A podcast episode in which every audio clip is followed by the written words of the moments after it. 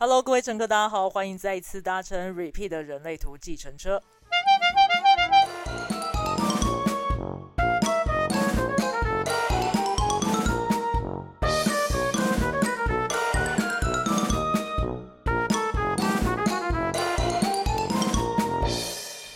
Hello，各位乘客，大家好，欢迎再一次回到我们 Podcast 的列车上喽。我们今天一样是知识维修站，今天要维修什么样的主题？我们需要来厘清什么样的一些迷思啦，呃，我们的一个误解啦。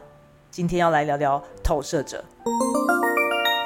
会想要录这样的一个主题，一方面是因为其实，在授课的过程当中啊，常常会有投射者来告诉我说：“哎。”难道不是这样子运作吗？他以前理解都是一些误会了吗？那在平常在看到一些文章的时候，可能要说，哎，好像有一点切入的角度，是不是有点过度解读，或者是不够只知其一不知其二等等的？所以我希望可以借由这个短短的小品集，再加上我粉丝专业的文章的结合，可以让大家有一个不同的角度重新看待，到底为什么投射者需要被邀请。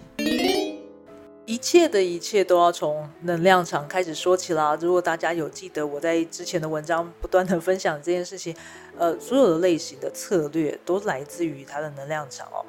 投射者的能量场叫做聚焦且吸收 （focus and absorbing）。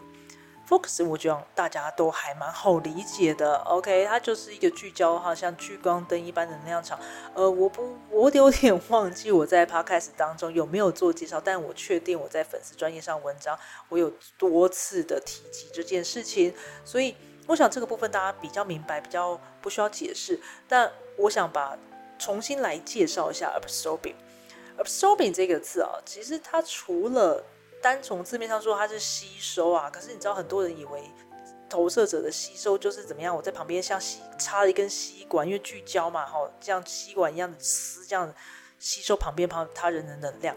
其实不是这样，那个吸收的意思，它其实是一种读取，它其实是对于你的状态、你的想法、你的你的整体能量的一个掌握和理解。我们把它理解为成读取，我想会是更明白、更直观的啦。所以，对于一个投射者来说，你不是吸别人的能量，你不是吸别人的能量，因为空白中心的放大并不是一种吸他人能量这样子的一个概念哦。所谓投射者的那个手柄，它事实上真的就是读取了。所以，投射者聚焦且读取的能量场，让一个投射者能够知道，在团体当中谁适合在什么样的位置。你的能量状态如何？他的能量状态如何？现在这样子的一个运作模式之下，什么样的调节，什么样的一个配置会更适合？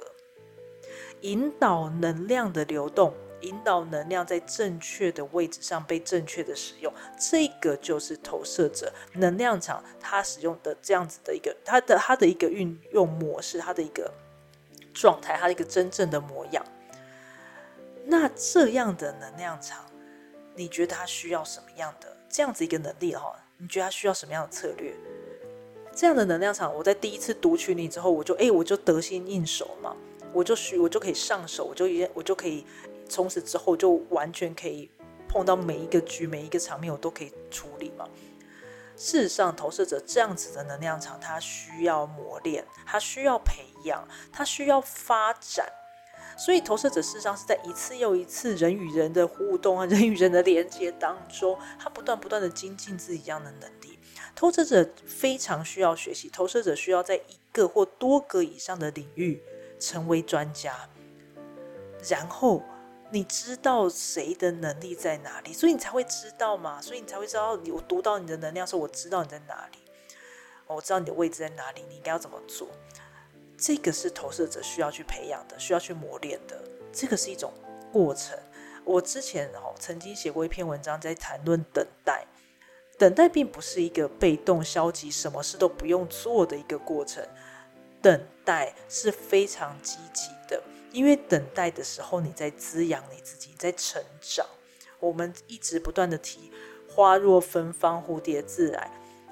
如果你这一朵花，长在土里，你也不吸能量，你也不吸露水，你也没有在跟光合作用，这一朵花不会开。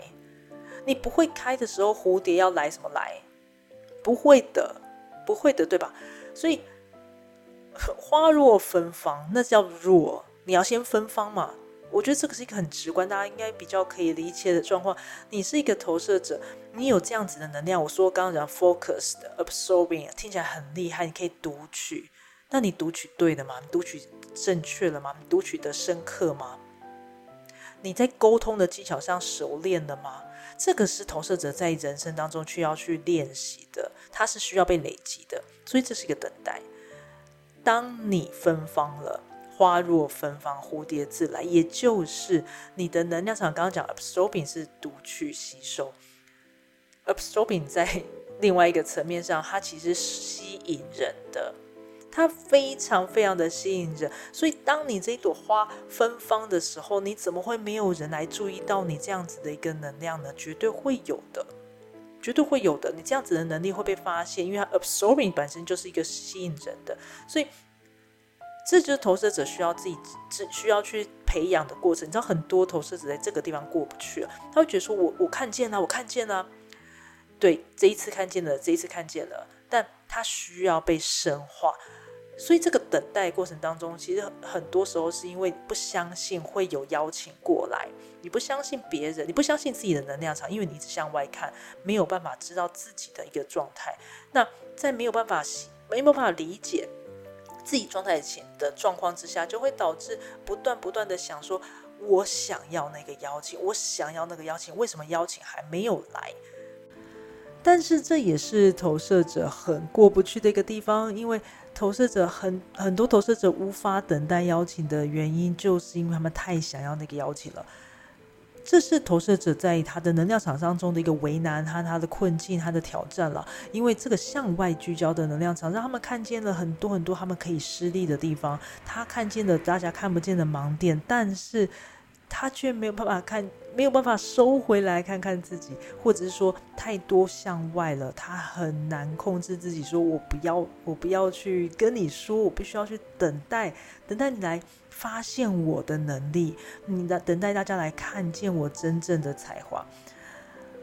我在文章当中其实有提到了一些名人的状态哦。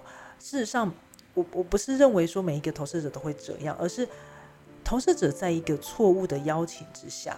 哦，因为大家要知道，投射者真的会因为太害怕得不到正确的、得不到邀请而接受所有的邀请，他们忽视了自己是可以判断的。那我们今天没有机会讲判断的这个部分，但是如果投射者可以知道，不是每个都邀请都是正确的。不是每个邀请都要接受的时候，他事实上可以去让自己能够正确的使用能量，而不是因为一个又一个的邀请，其实这些邀请并不是真正的珍惜你、重视你，并不是真正看见你的才华，而导致一个又一个连接错误的能量时候，过度放大、过度的耗损，那让自己疲惫不堪、苦涩不堪。大家经过这一集之后，明白。投射者为什么需要被邀请吗？为什么需要等待被邀请吗？在等待的过程当中，你要成长，你要培养自己，对吧？这个是投射者的等待被邀请。